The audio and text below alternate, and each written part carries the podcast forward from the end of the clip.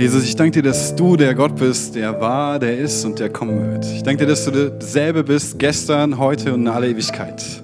Ich danke dir, dass wir uns auf dein Wort verlassen können, dass wir uns auf deine Verheißungen und auf deine Zusagen verlassen können. Und ich danke dir, dass es nicht davon abhängt, wie gut oder wie schlecht wir sind, sondern dass es einzig und allein an deiner Treue in unserem Leben hängt. Ich danke dir für all das, was du im Kreuz für uns getan hast. Ich danke dir dafür, dass du für unsere Schuld gestorben bist und dass du den Weg frei gemacht hast in deine Gegenwart. Und ich bitte dich, dass wir heute was von deiner Gegenwart spüren dürfen. Ich bitte dich, dass du uns anrührst und dass du unser Herz da berührst und da verwandelst, wo wir es am dringendsten brauchen. Im Namen von Jesus Christus. Amen. Hey, schön, dass ihr da seid.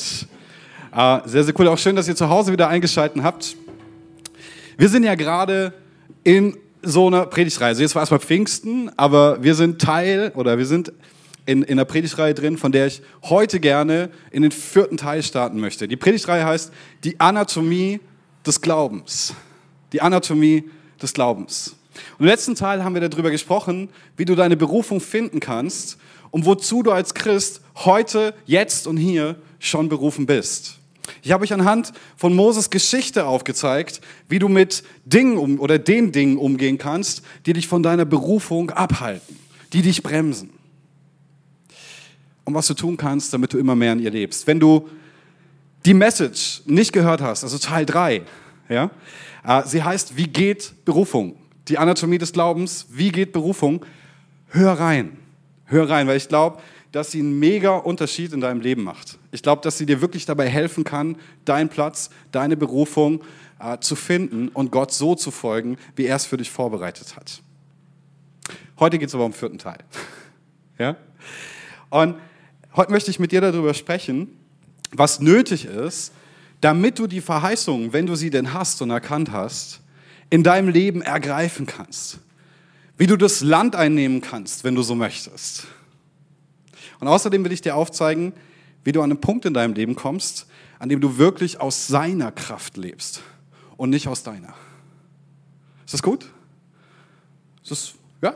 ja ich kann das, ja, das, ja, kann das lassen. Also ist das gut? Okay, das ist gut. Einer findet es gut. Wenn du mitschreibst, Titel der heutigen Predigt lautet Die Anatomie des Glaubens, Part 4, der Altar und der Turm.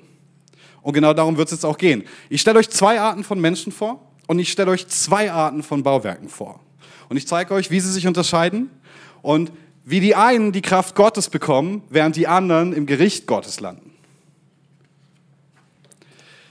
Im ersten Teil dieser Reihe habe ich euch gesagt, dass Abraham die Verheißung bekommen hat, dass er und seine Nachkommen das Land Kanaan erben, also das heutige Israel.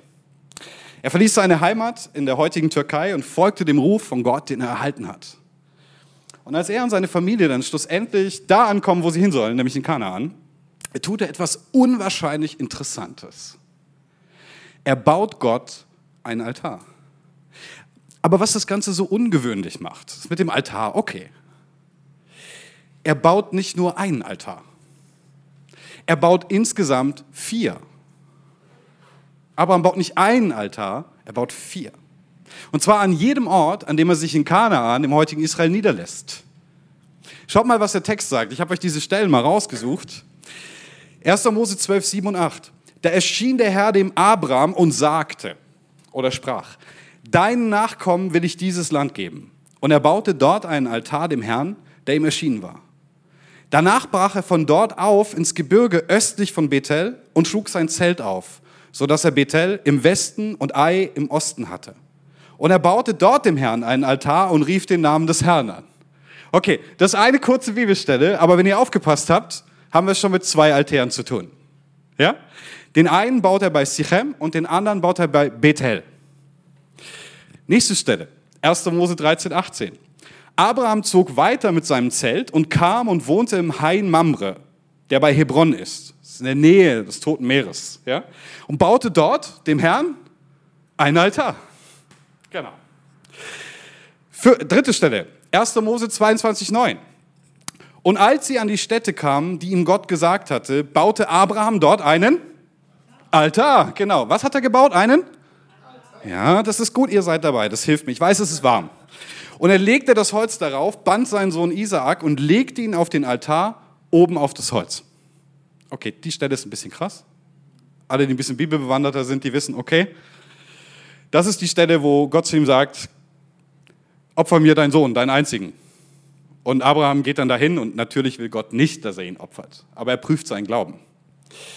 Gehe ich jetzt heute nicht so sehr darauf ein, Abraham war ein Mann des Glaubens, auf jeden Fall. Aber wir halten fest, vier Altäre. Er geht das ganze Land ab nach Kanaan. Das wird auch immer so beschrieben. Und dann geht er weiter Richtung Süden und immer weiter und immer weiter und schwupp, baut er wieder einen Altar.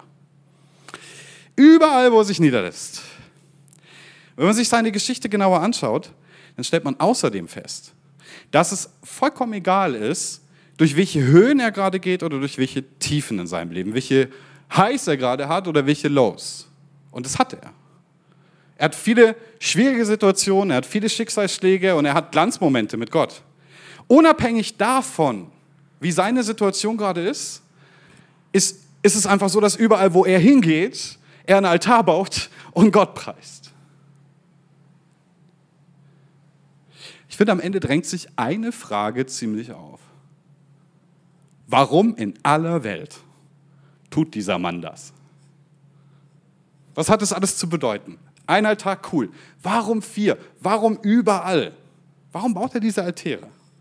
Und ich glaube, um die Frage beantworten zu können, wäre es gut, sich Gedanken darüber zu machen, was ein Altar eigentlich ist. Und was ein Altar symbolisiert, wofür er steht. Und zunächst einmal gibt es Altäre in allen Religionen und Kulturen, wenn du so möchtest. Es ist immer ein Ort der Verehrung einer bestimmten Gottheit. Und es ist ein Ort der Gegenwart dieser spezifischen Gottheit. So haben die Menschen das geglaubt. Es ist ein Ort der Souveränität dieses Gottes, dem der Altar gewidmet ist. Also warum baut man einen Altar? Um eine Gottheit zu ehren und um ihr nahe zu sein. Und damit ist es auch ein Ort der Dankbarkeit. Es ist ein Ort, an dem man Dank ausdrückt dafür, was Gott für einen getan hat.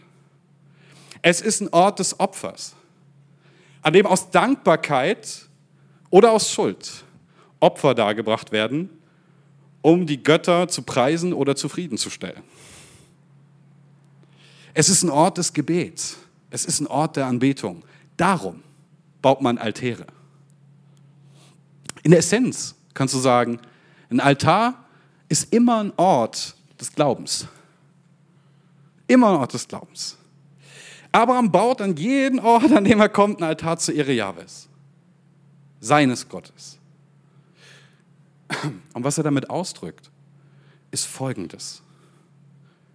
Du, Jahwe, bist mein Gott, der mir und meinen Nachkommen dieses Land verheißen hat. Du bist der Gott, der mir begegnet und meine Schritte leitet. Du bist der ewige und der souveräne Gott der alle Macht besitzt, im Himmel und auf Erden.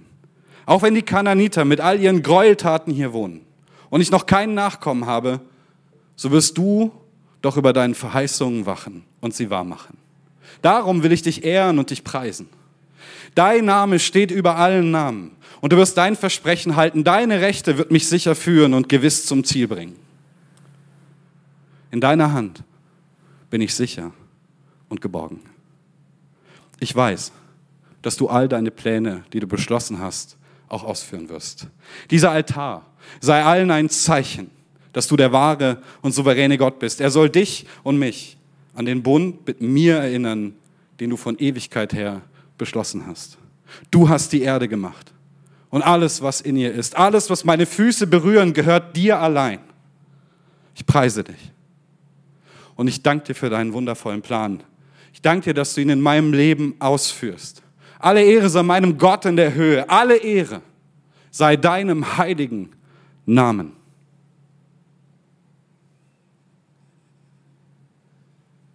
Das ist das, was Abraham ausdrückt, wenn er überall, wo er hinkommt, diesen Altar baut. Abraham ist ein Mann des Glaubens, der Gott vertraut. Er baut die Altäre in dem tiefen Vertrauen, dass Gott ihn sicher führt und dass die Verheißungen wahr werden, die er gemacht hat. Dass er sein Versprechen hält. Und zwar den Umständen zum Trotz, egal wie es gerade aussieht. Er baut sie, um Gott die Ehre zu geben. Er baut sie, um Gottes Namen, Jahwes Namen, groß zu machen. Und jetzt möchte ich euch noch eine andere Art Bauwerk vorstellen, die die Menschen so bauen. Das war das Bauwerk, das Abraham gebaut hat oder die Bauwerke. 1. Mose 11, 1 bis 9. Und die ganze Erde hatte eine einzige Sprache und dieselben Worte. Und es geschah, als sie nach Osten zogen, da fanden sie eine Ebene im Land Sinea und sie ließen sich dort nieder. Und sie sprachen zueinander, wohlan, lasst uns Ziegel streichen und sie feuerfest brennen. Und sie verwendeten Ziegel statt Steine und Asphalt statt Mörtel.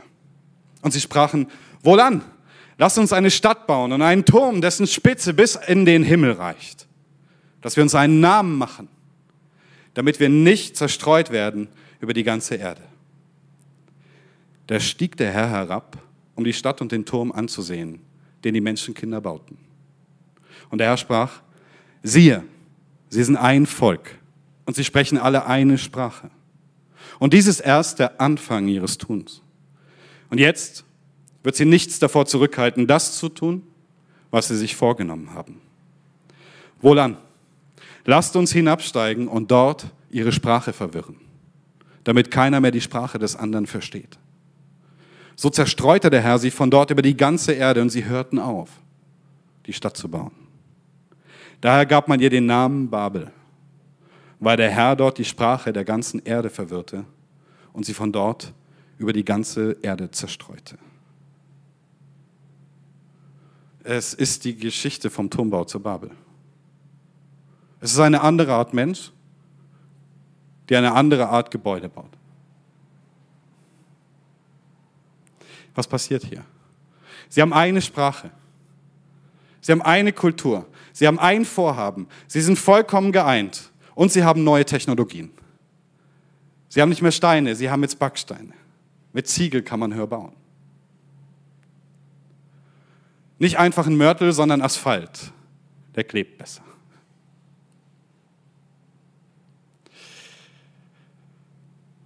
Und sie wollen einen Turm in dieser Stadt bauen, eine mächtige Stadt und einen Turm in dieser Stadt, der bis an den Himmel reicht, bis in den Himmel reicht, heißt es wörtlich.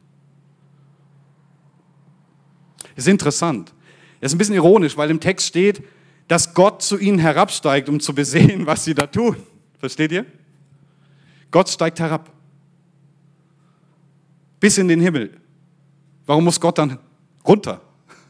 Und nachher kommt er nochmal runter, noch weiter, damit er die Sprache verwirrt. Und für viele Leute ist diese Geschichte so, es ist eine Story, die man irgendwie versteht, aber die irgendwie auch ganz viele Fragen aufwirft. Ich hoffe, ich kann sie dir ein bisschen beleuchten. Der zentrale Vers hier ist Vers 4. Lasst uns eine Stadt bauen und einen Turm, dessen Spitze bis an den Himmel reicht. Dass wir uns einen Namen machen, damit wir ja nicht über die ganze Erde zerstreut werden. Sie haben vier Ziele. Nummer eins, sie wollen eine Stadt bauen. Nummer zwei, sie wollen einen Turm bauen, der bis an den Himmel reicht. Nummer drei, sie wollen sich einen Namen machen. Und Nummer vier, Sie wollen auf gar keinen Fall über die ganze Erde zerstreut werden. Darum machen sie das.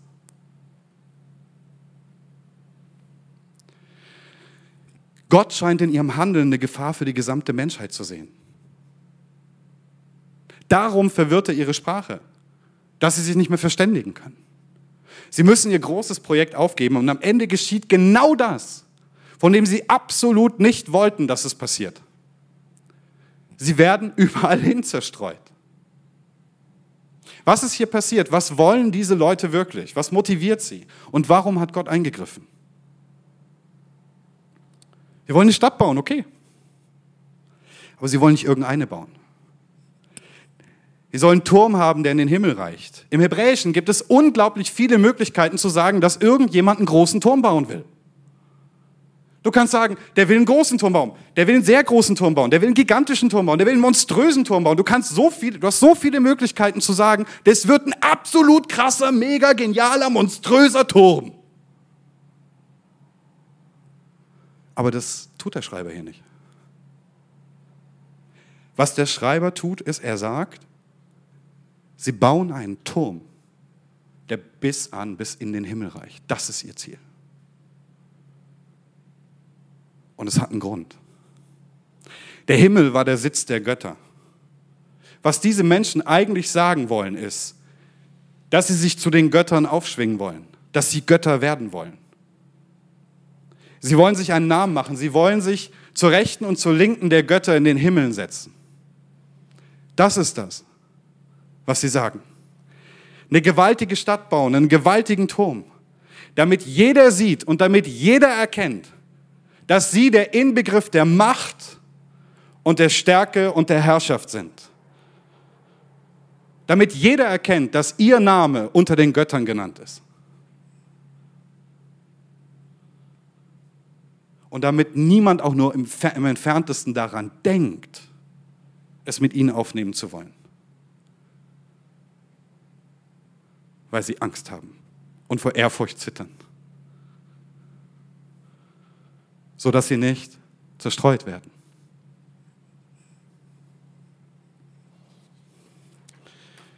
Sie erschaffen etwas, das so gewaltig ist, das so groß ist, das alle auf die Knie gehen lässt und erzittern lässt, erschaudern lässt vor ihrer Macht. Und genau so, ihr Lieben, funktioniert die Welt. Durch all die Jahrhunderte waren prachtvolle Städte, prunkvolle Paläste und gewaltige Festungen ein Zeichen der Überlegenheit. Was damals diese großartigen Städte mit ihren Stadtmauern waren, ist heute der gewaltige Staat mit seiner ökonomischen Leistungsfähigkeit, seiner technologischen Innovationskraft und seiner militärischen Überlegenheit. Wer hat die höchsten Wolkenkratzer? Wer hat die stärkste Wirtschaftsleistung? Wer hat die tödlichsten Waffensysteme und die am besten ausgebildete Armee? Wer hat den größten Hebel am geopolitischen Spieltisch? Wer wird sich die Welt untertan machen? Wer wird alle anderen dominieren? Wer wird sich aufschwingen zu sein wie Gott? Als Jesus vom Satan versucht wird, bietet ihm der Satan alle Königreiche dieser Erde an. Wenn er nur niederfällt und ihn anbetet. Als er Eva im Garten Eden verführt, sagte er ihr, keineswegs wirst du sterben. Ihr werdet nicht sterben, wenn ihr von dieser Frucht esst. Nein, nein. Gott weiß von dem Tag an, da ihr davon esst, werden eure Augen aufgetan. Erkennt Gutes und Böses und ihr werdet sein wie Gott.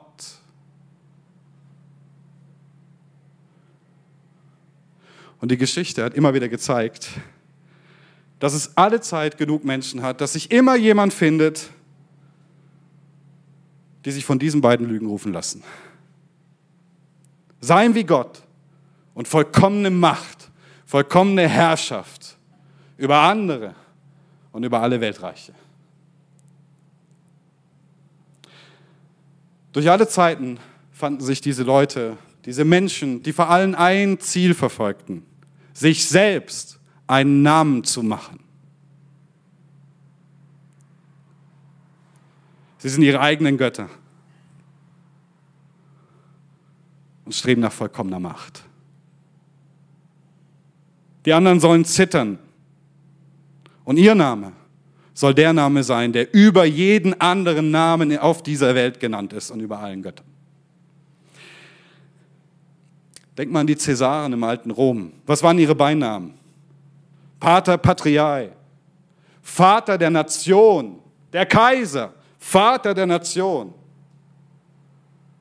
Cäsar ist Retter. Heil Cäsar. Cäsar ist Herr. Cäsar divi filius. Cäsar, der Sohn Gottes. Und es ist nur ein Beispiel aus der Geschichte. Es gibt unzählige mehr. Und jetzt wisst ihr, in welchem Geist sie das gemacht haben. Und jetzt wisst ihr auch, warum Gott eingegriffen hat.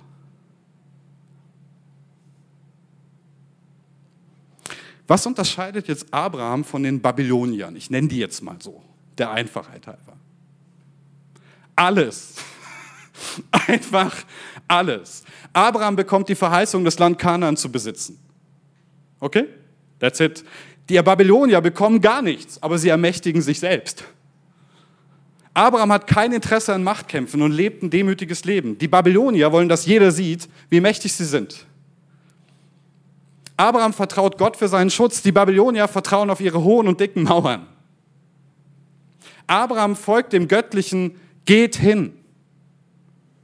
Dem göttlichen Befehl geht hin. Und komisch, er ist in der Bibel die ganze Zeit da. Am Anfang, geht hin und füllt die Erde. Später bei Jesus, geht hin und macht zu Jüngern alle Nationen. Bei Abraham, geh hin in das Land, das ich dir zeigen werde. Die Babylonier wollen nirgends hingehen. Die Babylonier wollen nur eins. Hoch hinaus.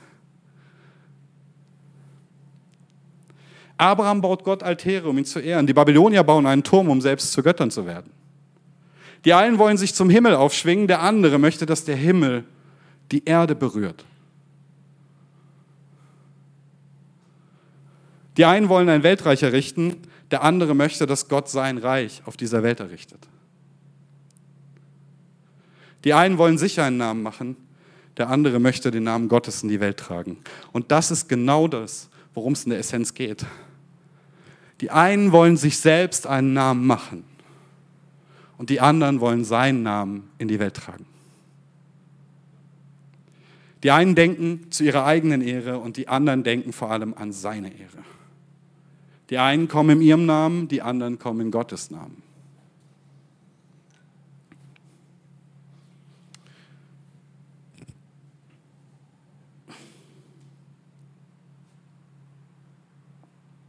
Wir haben uns neulich im, im Leiterkreis hier darüber unterhalten, wie mühsam das ist jetzt so nach den zweieinhalb Jahren Corona. Und warum so wenige Menschen in den Gottesdienst kommen und es so viele Leute heute gibt, die so unregelmäßig dabei sind. Wir haben darüber gesprochen, dass es nicht das ist, was Gott sich unter Gemeinde vorgestellt hat und dass es traurig zu sehen ist, dass viele glauben oder viele zu glauben scheinen, man kann sich Kirche online zusammenklicken, indem man Predigten und Lobpreis hört, wie man gerade Lust hat. Und wir waren traurig darüber, dass viele nicht mehr zu sehen scheinen, dass Kirche die herausgerufene Gemeinschaft Gottes in dieser Welt ist. Und dass sie einen Auftrag hat, für den es jeden braucht und für den wir einander brauchen. Dass der Glaube an Jesus keine One-Man-Show ist, in der ich selber mit meinen Bedürfnissen, meinen Gedanken, meinen Sehnsüchten und meinen Problemen der Hauptprotagonist bin.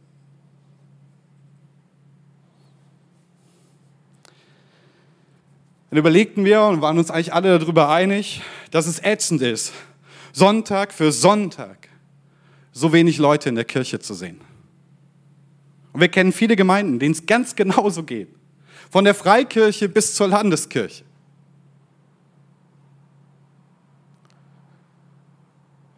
Aber natürlich merkst du das in so einer kleinen Gemeinde, wie wir es sind, umso mehr, wenn die Menschen nicht da sind. Aber dann kam mir noch ein Gedanke. Du kannst viele Christen fragen, wie sie es finden, dass die Gottesdienste aktuell so schlecht besucht sind. Und viele werden dir antworten, wir finden das nicht gut. Aber warum finden sie es nicht gut? Warum?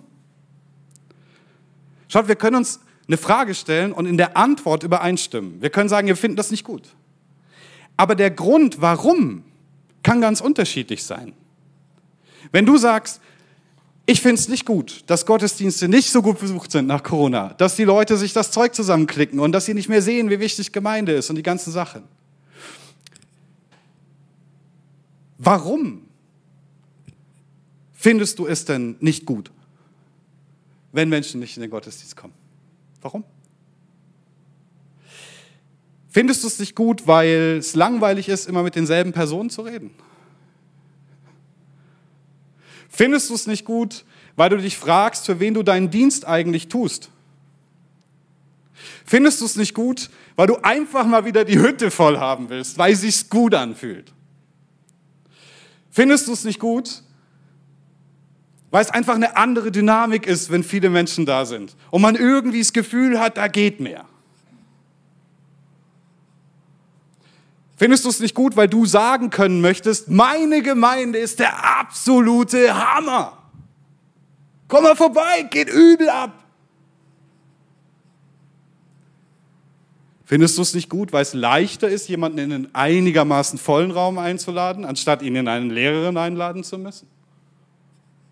Wo man so exponiert ist?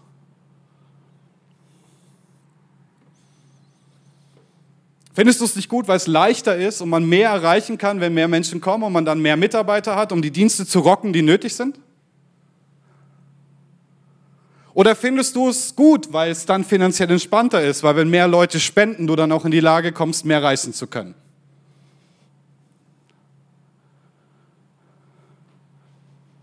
Ich glaube, ihr versteht den Punkt, den ich machen will.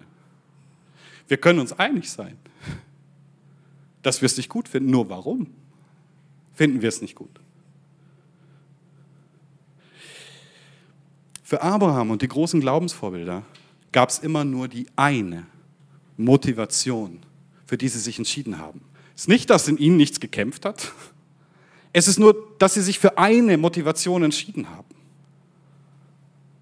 Sie wollten mit allem, was sie tun, Gott die Ehre geben und seinen Namen in die Welt tragen, nicht ihren eigenen. Und das gilt auch für uns, ganz persönlich und auch für Gemeinden. Es ist nicht das L, es ist nicht unser Vision Claim, es ist nicht der Name Lighthouse, es ist nicht ich tu dies und jenes, ich bin der Prediger, ich bin der Schlagzeuger, ich bin der Gitarrist, ich bin der in der Technik. Nicht, dass ihr so seid, nur ich möchte sagen, es geht um seinen Namen.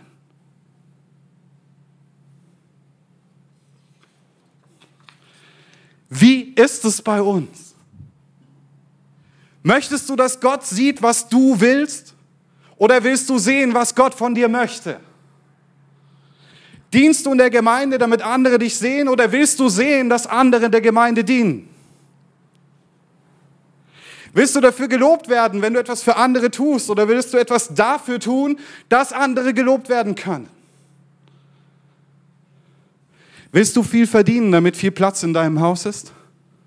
Oder willst du, dass viele Plätze in seinem Haus sind, weil du viel verdienst?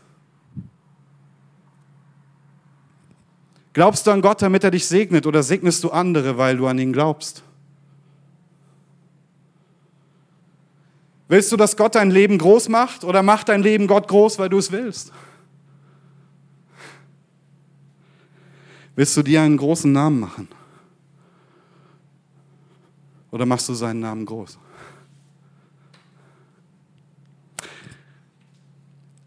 Unsere Motivation ist oft gemischt.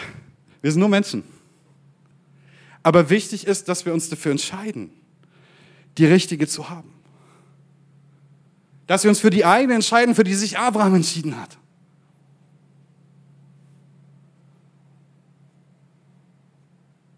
Dass wir uns entscheiden, für ihn zu leben dass wir leben, nicht leben, um uns einen Namen zu machen, sondern um seinen zu ehren. Alle Königreiche der Erde vergehen. Alle. Keines besteht ewig. Wenn du das Land einnehmen möchtest, das Gott dir verheißen hat, dann ist der erste und der wichtigste Schritt, dass du damit anfängst, ihm die Ehre zu geben. Dass du damit anfängst, seine Ehre zu suchen und nicht deine. Sich selbst einen Namen machen zu wollen, bedeutet auch nur so weit kommen zu können, wie dich deine Kraft trägt. Für den höchsten aller Namen zu leben, bedeutet in seiner Kraft gehen zu können. Und die trägt dich bis ans Ende der Welt und bis in die Ewigkeit. In der Apostelgeschichte, da wird davon berichtet, wie Petrus und Johannes einem bettelnden Mann am Tempel begegnen. Und er ist gelähmt. Er kann nicht arbeiten. Sein Überlegen hängt davon ab, dass Menschen ihm Almosen zustecken. Und er bittet die beiden Apostel um eine Spende. Petrus schaut ihn an. Er schaut ihm tief in die Augen. Und er sagt, Gold und Silber, das habe ich nicht. Aber das, was ich habe, das will ich dir geben. Im Namen von Jesus Christus, steh auf und geh umher. Und der Mann stand auf und ging umher konnte gehen. Er war geheilt. Als die religiöse Elite das mitbekommt und sieht, was für ein Tumult das im Volk anrichtet, lässt sie Petrus und Johannes verhaften. Am Tag darauf lassen sie die beiden vorführen und verhören sie zu dem, was passiert ist. Hier ist das, was sie geantwortet haben. Mit welcher Kraft und in wessen Namen habt ihr den Gelähmten geheilt? Wollten sie wissen. Vom Heiligen Geist erfüllt, gab Petrus ihnen folgende Antwort. Führer unseres Volkes, verehrte Ratsmitglieder, wenn wir uns heute dafür verantworten müssen, dass wir einem kranken Menschen Gutes getan haben, und wenn ihr uns fragt, auf welche Weise er denn gesund geworden ist, dann sollt ihr alle und das ganze israelische Volk wissen, es geschah im Namen von Jesus Christus aus Nazareth, den ihr habt kreuzigen lassen und den Gott von den Toten auferweckt hat. Seine Kraft hat bewirkt, dass dieser Mann hier gesund vor euch steht.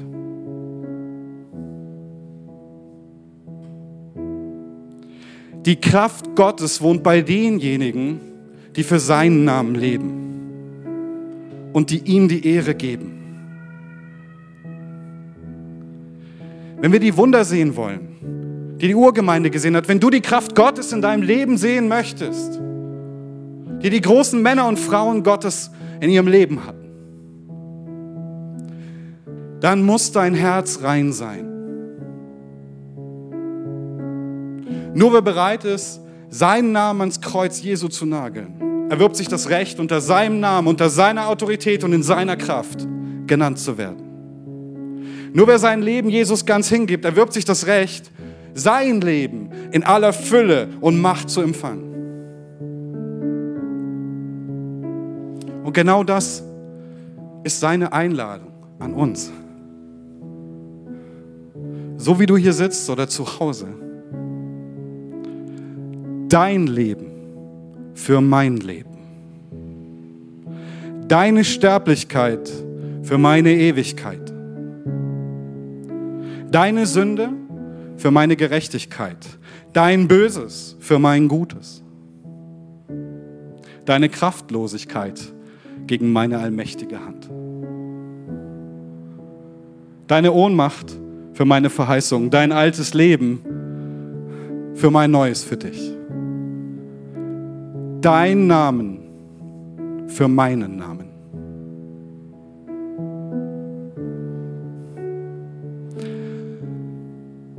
Alles, was ihr sagt und alles, was ihr tut, soll im Namen von Jesus, dem Herrn, geschehen. Und dankt dabei Gott, dem Vater, durch ihn. Wenn du willst, dass die Kraft Gottes in deinem Leben wirkt.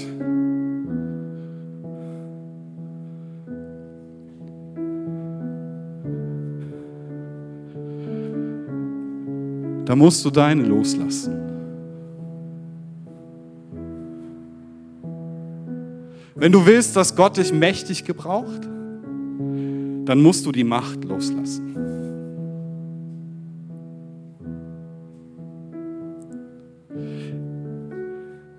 Wenn du willst, dass Gott dein Leben groß macht, dann musst du lernen, ihn in deinem Leben groß zu machen.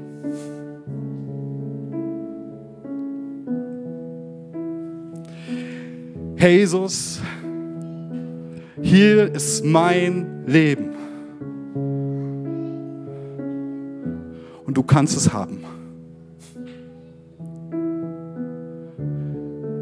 Ich gebe dir mein Leben für dein Leben, Herr. Ich gebe dir meine Kraft für deine Kraft. Ich gebe dir meine Sterblichkeit für deine Ewigkeit, meine Sünde für deine Gerechtigkeit, mein Böses für dein Gutes. Ich gebe dir meine Ohnmacht für dein Versprechen und mein altes Leben für dein neues. Jesus, ich gebe dir meinen Namen für deinen Namen.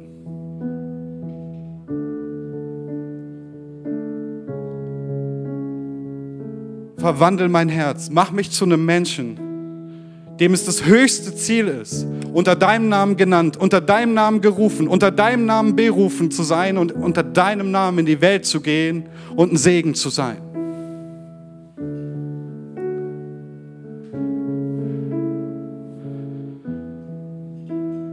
Christus hat euch um einen Preis erlöst. Ihr dient nicht mehr euch selbst. Ihr dient jetzt dem Herrn. Segne euch der dreieinige Gott, der Vater, der Sohn und der Heilige Geist. Und er mache euch mächtig, schwach zu sein vor Gott, damit Gott stark sein kann in euch. In Jesu Namen. Amen.